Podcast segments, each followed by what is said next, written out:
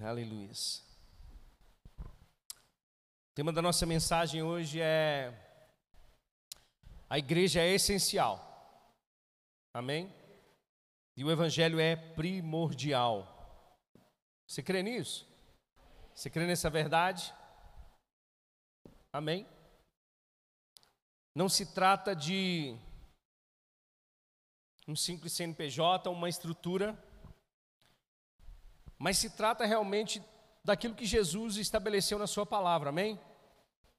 A Bíblia diz que as portas do inferno não prevalecerão contra a igreja de Jesus. É... Eu vou ler alguns versículos aqui, alguns textos nessa noite, para embasar a minha pregação sobre a importância da igreja. Pelo fato do, de nós termos, durante essa semana, o STF ter dado o poder para os governadores e prefeitos decidirem se realmente a igreja é essencial ou não. Né?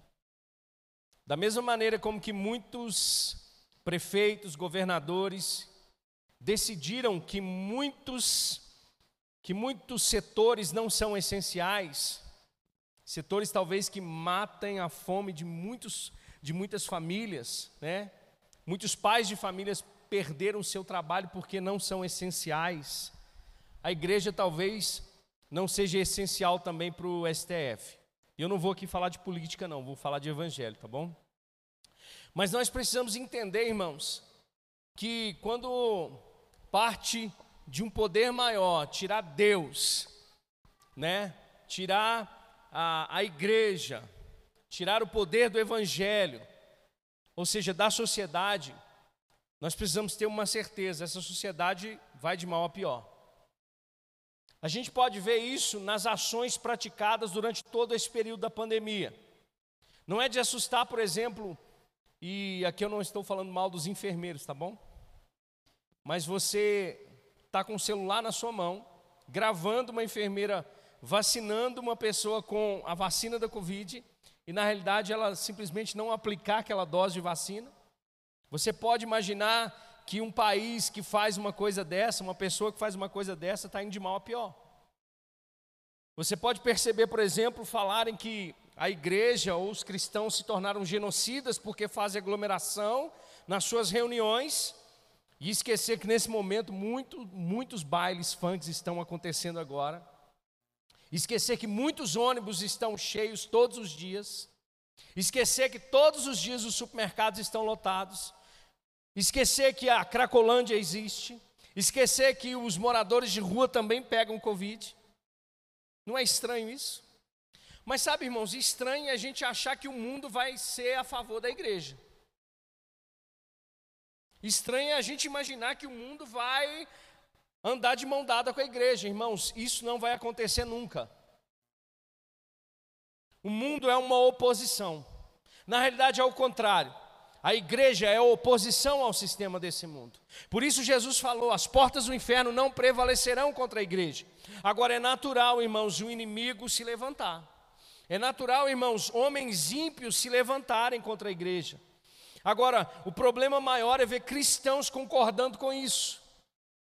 É ver uma postura cristã, e eu não estou dizendo uma postura negligente de cristãos negligentes, porque existe um, um tipo de cristão que acha que o Covid só está dentro da igreja. E vive de férias aí no mundo afora aí, como se nada tivesse acontecendo. Existem pastores que são negligentes. Em contrapartida, existem aqueles outros que não. O problema, irmãos, é a nossa postura diante disso. O problema é como nós, como cristãos, como filhos de Deus, como igreja do Senhor, vamos se portar diante disso. Você pode imaginar que não está acontecendo, mas está acontecendo uma perseguição. E quando a igreja se cala, irmãos, eu vou dizer para você, vai ficar cada dia mais difícil se nós não continuarmos permanecendo firmes nas nossas convicções. Eu vou te dar um exemplo antes de nós começarmos na palavra de Deus. Sabe, a Europa, ou seja, principalmente na Alemanha, né, onde aconteceu a reforma protestante a partir de Lutero, 500 e poucos anos, 503, 504 anos, an anos atrás, aconteceu a reforma protestante na Europa. ou seja, um avivamento, um movimento de reforma da igreja. Não foi uma oposição do mundo, foi a graça de Deus colocando no lugar a igreja dele. Mas eu vou dizer para você, a Europa 60 anos, ou seja, 460 anos depois, agora, a partir da década de 60, irmãos, simplesmente esqueceu Deus, tirou Deus da nação, ou das nações, né? A Europa é praticamente islamizada hoje. O movimento humanista fez com que as igrejas tirassem os crucifixos das catedrais. Aonde eram igrejas agora são bares, são pubs. E o pior de tudo, o cristianismo foi reduzido. Agora, cerca de 5% da população é cristã na Europa. Jovens entre 16 e 29 anos já não tem nenhum tipo de religião mais. Agora eu vou dizer para você uma coisa: sabe uma religião que cresce muito lá? O islamismo. Por quê? Porque se infiltraram nesse lugar ao ponto de falarem para as únicas igrejas ainda tradicionais que existem, que poucos cristãos frequentam aos domingos, dizendo: por que vocês não permitem que os islâmicos cultuem a Alá nesse lugar? Simplesmente pelo fato de uma, uma ideologia ter entrado na Europa para poder dizimar os cristãos. Há pouco tempo atrás, tinha numa, no muro de uma das igrejas: rezem a Alá ou morram.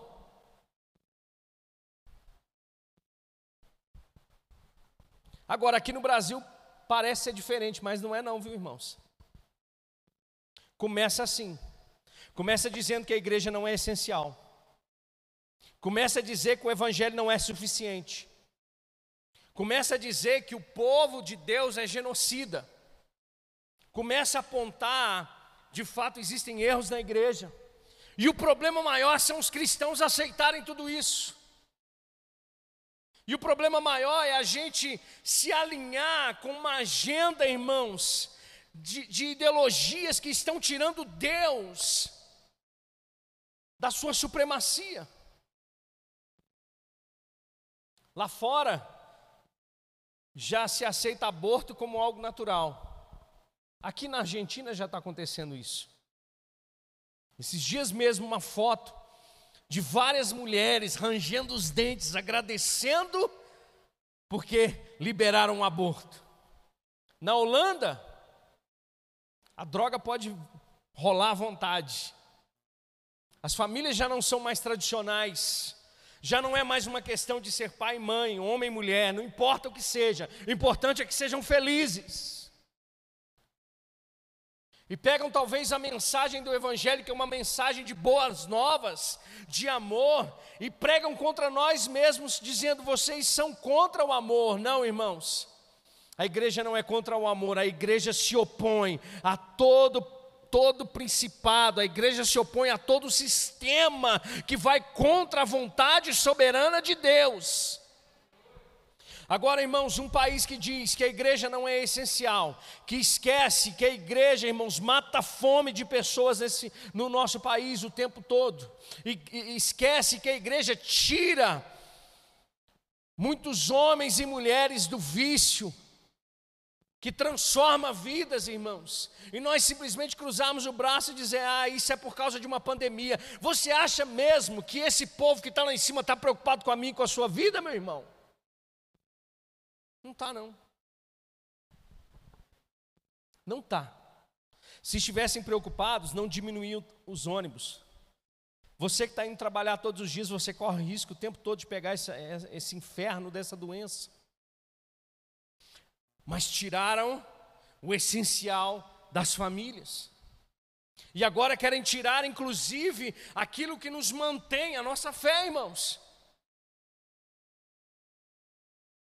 Eu falei esses dias é, lá no meu, no meu Instagram, se, se essa pandemia nos, não nos ensinar pelo menos a votar, irmãos, Jesus pode vir resetar o Brasil. O prefeito de Belo Horizonte, há pouco tempo atrás, fez uma, uma entrevista dizendo que prefere ir para um boteco do que ir para uma igreja. Esse negócio de Deus é balela. E a gente, irmão, está de braços cruzados. Mas eu ainda creio na igreja, irmãos. Eu ainda creio numa consciência santificada e purificada de um povo que está sendo levantado nesses dias, irmãos, para ser uma voz para essa nação. Eu não quero daqui dez anos ver o meu filho, irmãos, simplesmente dizendo que não tem uma religião, que não acredita em Deus. Nós não estamos construindo uma igreja para nós, irmãos, mas uma igreja que vai perpetuar, porque a palavra de Deus, ela diz que as portas do inferno não prevalecerão contra a igreja.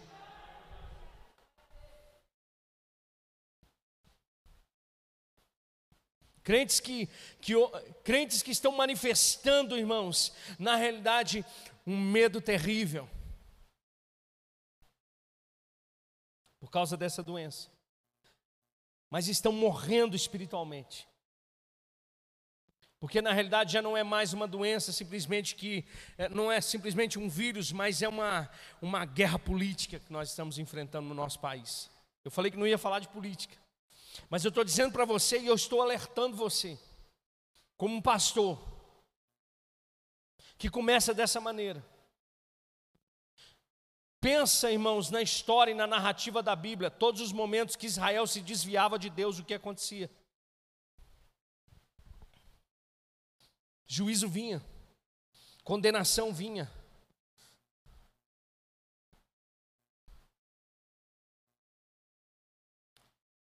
Mas olha só, abra comigo no Evangelho de João, capítulo 17, quero te mostrar.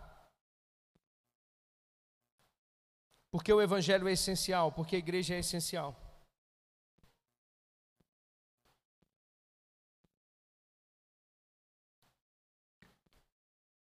E porque o mundo vai se opor à igreja de Jesus, amém? Isso é normal, irmãos. Evangelho de João, capítulo 17, verso 14 diz: Dê-lhes a tua palavra. Evangelho de João, capítulo 17, verso 14: Dê-lhes a tua palavra e o mundo os odiou. Então é normal isso acontecer, irmãos. O normal é nós nos tornarmos omissos. O, o quer dizer, o, o que não é normal é nós nos tornarmos omissos.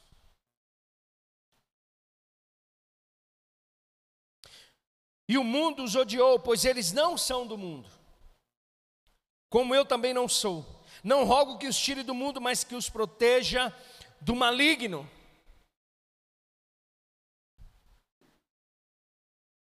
Eles não são do mundo, como eu também não sou. Santifica-os na verdade, a tua palavra é a verdade. Assim como me enviaste ao mundo, eu os enviei ao mundo. Em favor deles eu me santifico para que também eles sejam santificados pela verdade. Desde o Evangelho de João, capítulo 14, Jesus vem demonstrando para os seus discípulos que ele precisaria deixá-los, mas que eles não ficariam órfãos. Mas desde o capítulo 14, o capítulo 15, o capítulo 16, o capítulo 17, Jesus prepara os discípulos para a oposição do mundo, que eles iam enfrentar perseguições, que iam chegar momentos, irmãos, que eles, está, que eles estivessem cultuando, eles tirariam eles de dentro das igrejas ou de dentro dos cultos e sacrificariam achando que estariam dando glórias a Deus. Então Deus estava preparando a sua igreja, Jesus estava preparando os seus discípulos para enfrentarem as perseguições, para que eles continuassem firmes, permanecessem firmes, testemunhando do poder de Deus, que é o Evangelho. Porque essas coisas estão acontecendo. É para o nosso bem, irmãos? Não, é porque existe uma perseguição. Mascarada, mas existe uma perseguição. Eu vou dizer para você: o nosso país são 89% de cristãos, irmãos. Você acha que o diabo está feliz com o Brasil? Você acha que não existe uma agenda de Satanás, irmãos, para destruir a família? Você acha que não existe uma agenda do diabo para se infiltrar na igreja? Estava dizendo para os irmãos aqui, e eu vou, eu vou, eu vou ser um profeta aqui em 2022, irmãos, se prepara. Se a gente não prestar atenção no cenário, vai piorar. Você achou que eu ia falar que vai melhorar, né? O diabo não está brincando de ser diabo no Brasil. Você acredita mesmo, irmão, que um, uma pessoa, que um ímpio, ele pode fazer alguma coisa que preste? Uma pessoa que, que, que, que, que tira Deus, irmãos, do seu lugar, vai fazer alguma coisa que presta, irmãos?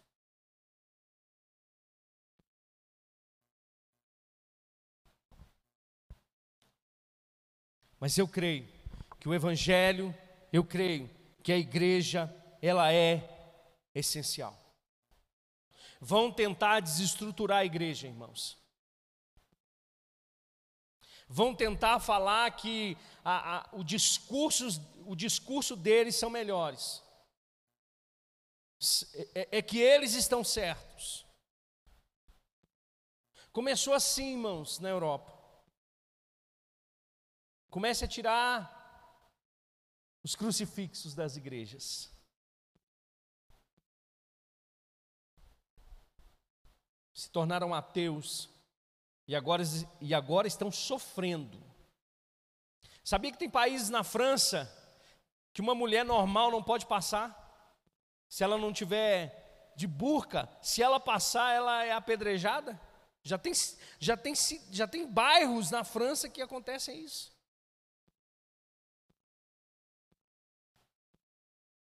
Em nenhum momento na Bíblia você vai ouvir Jesus falando que nós temos que abraçar o mundo.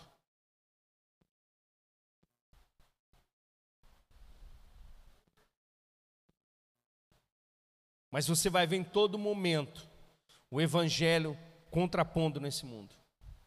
E eu vou te mostrar isso.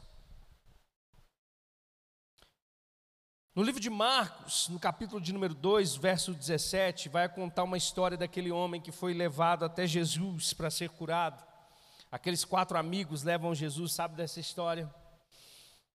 Aqueles religiosos que estavam ali ficam arrazoando no seu coração, dizendo: quem é esse homem que pode perdoar pecados, que diz que perdoa pecados? Mas uma frase me chama a atenção, porque Jesus vai dizer o seguinte no verso 17: Ouvindo isso, Jesus disse a eles: Não são os que têm saúde que precisam de médicos, mas sim os doentes. Eu não vim para chamar justos, mas para chamar pecadores. Por que, que eu acredito, irmãos, que o Evangelho e que a igreja é essencial? Porque ela veio chamar a pecadores ao arrependimento. O Evangelho é a boa notícia de Deus que os homens podem ser reconciliados com Ele. Que existe transformação.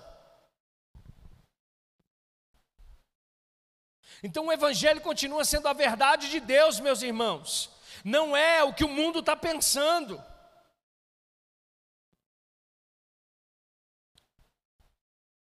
A gente está vivendo um evangelho muito raso, irmãos. Deixa eu dizer para você uma coisa: sabia que já existe no IBGE, lá na seção das religiões, existe uma nova religião, ou um novo, uma nova opção? Sabe qual que chama? Evangélicos não praticantes. O que é um evangélico não praticante, meu irmão? Me explica um negócio desse. São pessoas que já aceitaram as opiniões do mundo. Como você não pratica algo que transforma a sua vida, meu irmão? Como você não pratica algo que, que mudou a sua vida, que salvou você, que tirou você do, do, do lamaçal do pecado, que fez você se tornar filho de Deus? Como você bate no peito e diz: Eu sou evangélico, mas eu não pratico? Mas eu creio no Evangelho porque ele veio, irmãos, não chamar justos, mas sim pecadores ao arrependimento.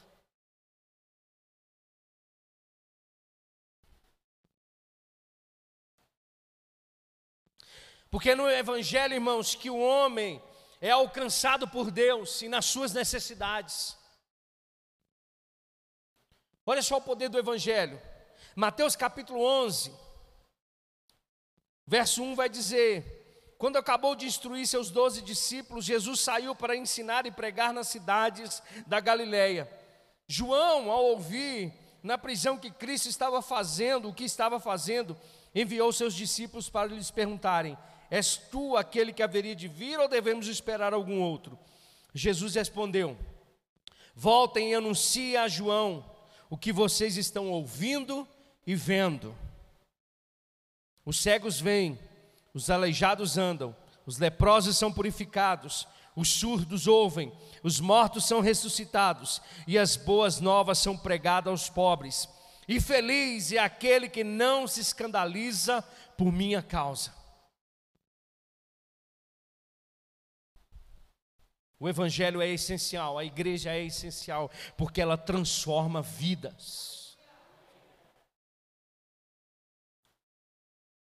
E ela não transforma numa perspectiva humana, mas numa perspectiva celestial, meus irmãos.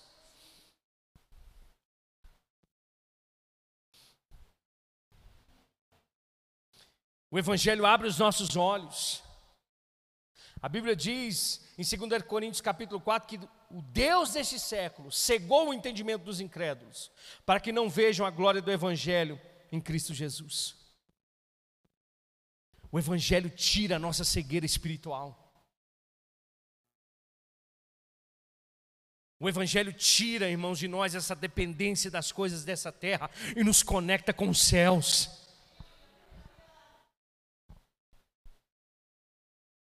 O Evangelho nos, nos tira dessa dependência das coisas que são passageiras e no, nos coloca nas coisas eternas. Aonde está a tua confiança, meu irmão? Aonde está a tua fé? Aonde está a tua convicção? Esse evangelho continua sendo o mesmo, irmãos. Jesus diz: Vai, diga para João que vocês estão vendo e ouvindo. O Evangelho muda, irmãos, as pessoas. O Evangelho transforma, irmãos, as vidas. É no Evangelho que o homem encontra o que realmente ele precisa, a salvação da sua alma.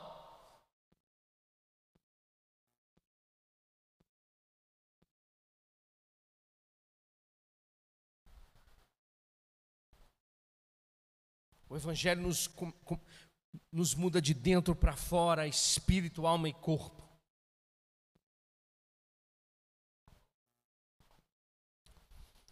Por que, que a igreja é essencial? Porque ela é coluna e baluarte da verdade. Paulo vai dizer isso para Timóteo.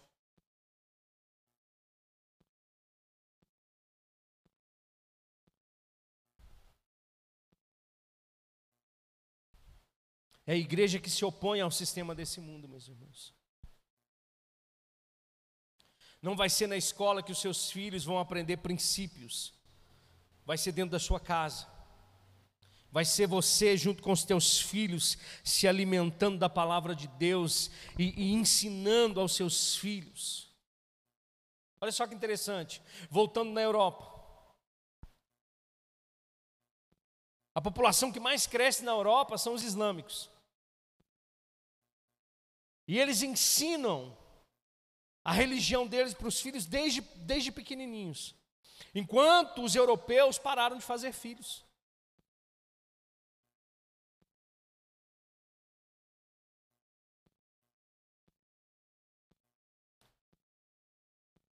Pastor, isso não vai acontecer no Brasil. Começa dizendo que a igreja não é essencial. Começa colocando na nossa mente que realmente talvez Deus não tenha tanto poder assim. Ou que a igreja não é tão significativa assim.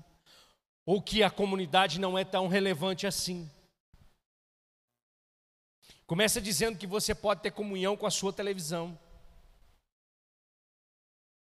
Começa desconstruindo aquilo que Deus estabeleceu como verdade, irmãos, na sua palavra. Por isso que eu estou dizendo para você, a igreja é essencial porque ela é coluna e baluarte da verdade. Paulo está apresentando a igreja como uma construção, uma espécie de edificação, cujas estruturas estão alicerçadas e fundamentadas na verdade. O nosso papel não é definir a verdade, irmãos, mas é conhecer a verdade determinada por Deus na Sua palavra. Não, eu não defino o que é verdade. Eu simplesmente, irmãos, conheço. Por isso Jesus diz para os discípulos que, que permaneceram nele: se vocês permanecerem em mim, e a minha palavra permanecer em vocês, vocês vão conhecer a verdade, e a verdade vai libertar vocês. Por que, que o mundo se opõe contra a igreja? Porque a igreja conhece a verdade, irmãos.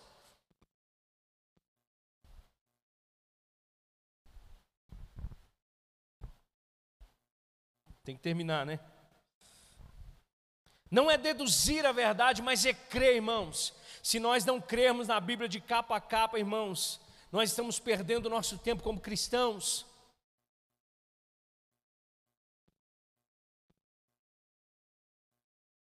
Não é deter a verdade, mas é viver e exibir e expressar essa verdade através da nossa vida, através das nossas atitudes.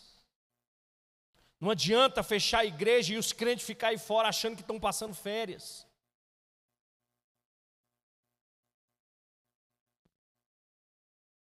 A gente precisa se portar como luz para esse mundo e sal para essa terra, meus irmãos.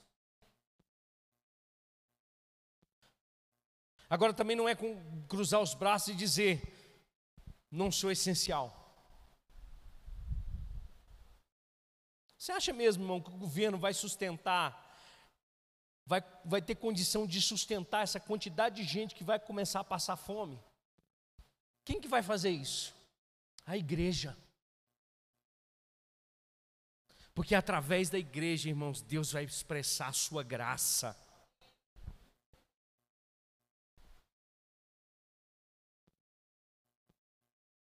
Deus não tem interesse em promover nada a não ser o seu próprio nome, irmãos.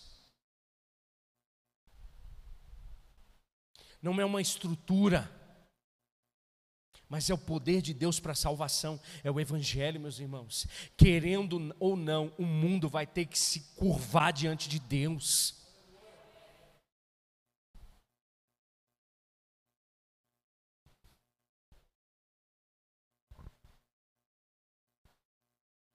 Quando Paulo fala que Deus estabeleceu a igreja como coluna e baluarte da verdade.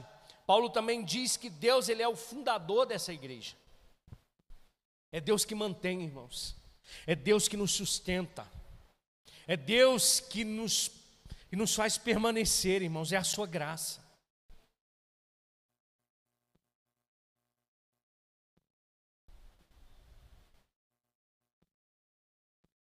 A fundação da igreja é a verdade. Doa quem doer, irmãos, é a verdade. Gosto, a gente gosta muito de ler João 3,16, né, que diz que Deus amou o mundo de tal maneira que deu o seu filho, o seu único filho, para todo aquele que nele crê, não pereça, mas tenha a vida eterna. E João vai dizer que ele não veio para condenar o mundo, mas veio para salvar o mundo. A luz veio ao mundo, mas ele continua dizendo: Mas os homens amaram mais as trevas do que a luz. Doa quem doer, irmãos. A palavra de Deus, ela é a verdade. E por ser baluarte, a igreja tem o papel de portar, de proteger e de propagar essa verdade. Esse é o nosso papel. É isso que nós devemos fazer.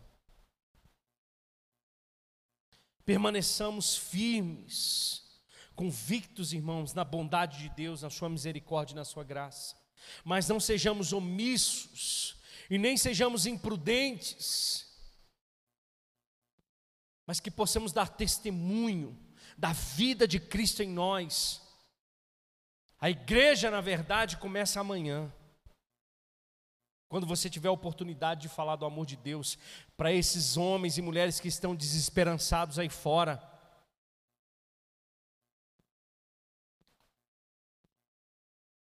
Estamos esperando a vacina. e tenho orado para que ela chegue. Mas eu quero terminar com o que está lá em Deuteronômio capítulo 8. Queria que você abrisse comigo, e já já nós vamos cear.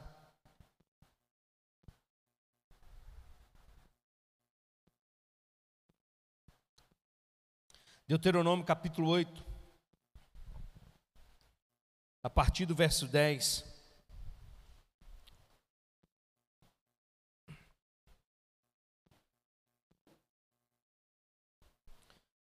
Todos nós estamos esperando a vacina. E eu vou dizer para você: muitas pessoas acham que a salvação vem da vacina. A vacina vai ser um alívio, mas não é a salvação. E quando você colocar o seu bracinho lá para vacinar, lembre-se da graça de Deus sobre a sua vida. Quando essa pandemia terminar, não volte a viver a sua velha vida, a sua velha maneira de viver. Comece a colocar significado na sua vida. Não pense, agora eu vou aproveitar todo o tempo que eu tiver, porque eu não sei quando a próxima pandemia vai vir. Tem gente que parece, irmão, que está igual um animal na jaula, só esperando na hora que eu vacinar, ninguém vai me segurar. Eu vou fazer e vou acontecer. Vou dizer para você, meu irmão, se apegue a Deus. Olha só o conselho de Deus para o povo hebreu. Depois que tiverem comido até ficarem satisfeitos, louvem ao Senhor. Então, depois que você tomar a sua vacina, Agradeça a Deus. O seu Deus, pela boa terra que deu a vocês, tenham cuidado de não se esquecer do Senhor, o seu Deus, deixando de obedecer aos seus mandamentos, às suas ordenanças, aos seus decretos que hoje ordeno a vocês. Não aconteça que depois de terem comido até ficarem satisfeitos, de terem construído boas casas e nelas morado, de aumentarem os seus rebanhos, a sua prata, o seu ouro e todos os seus bens, o seu coração fique orgulhoso e vocês esqueçam do Senhor. Cuidado, irmãos.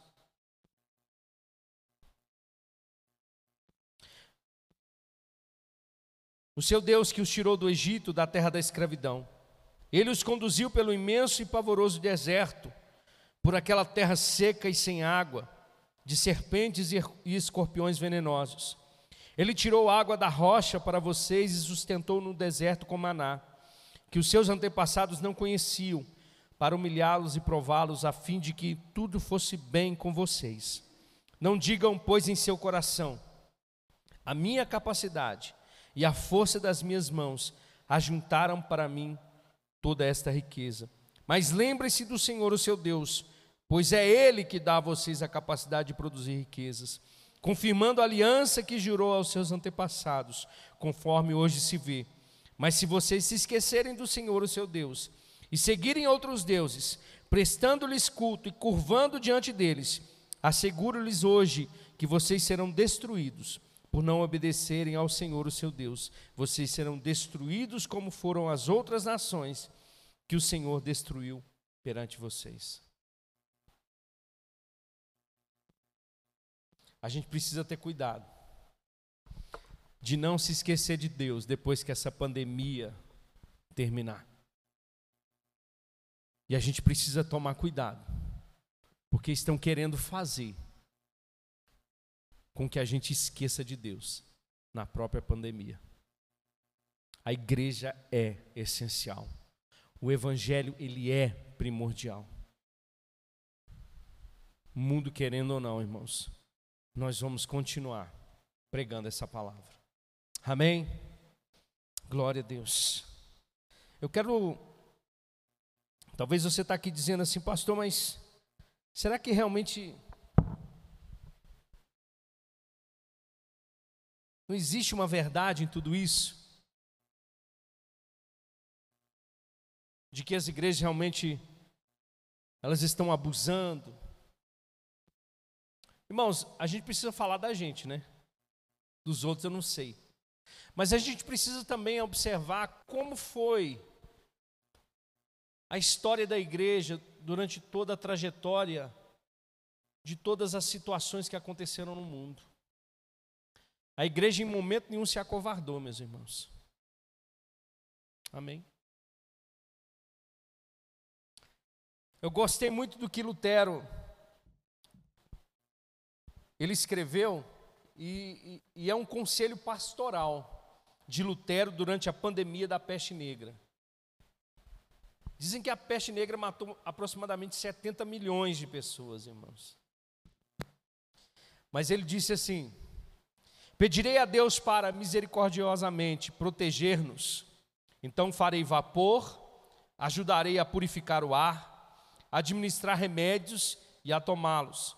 Evitarei lugares e pessoas onde a minha presença não é necessária para não ficar contaminado e assim, porventura, infligir e poluir outros e, portanto, causar a morte como resultado da minha negligência. Se Deus quiser me levar, Ele certamente me levará e eu terei feito o que Ele esperava de mim. E, portanto, não sou responsável pela minha própria morte ou pela morte dos outros. Se meu próximo precisar de mim, não evitarei o lugar ou a pessoa, mas irei livremente, conforme declarado acima. Veja que essa é uma fé que teme a Deus, porque não é ousada nem insensata e não tenta a Deus. Não sei se você conseguiu entender. Mas não podemos ser negligentes, mas a igreja também não pode ser omissa. Amém? Então, irmão, não deixe o diabo colocar no seu coração ou na sua mente que a igreja não é relevante e que ela não é essencial. Foi por ela que Jesus morreu. Efésios capítulo 5 vai dizer isso. Amém?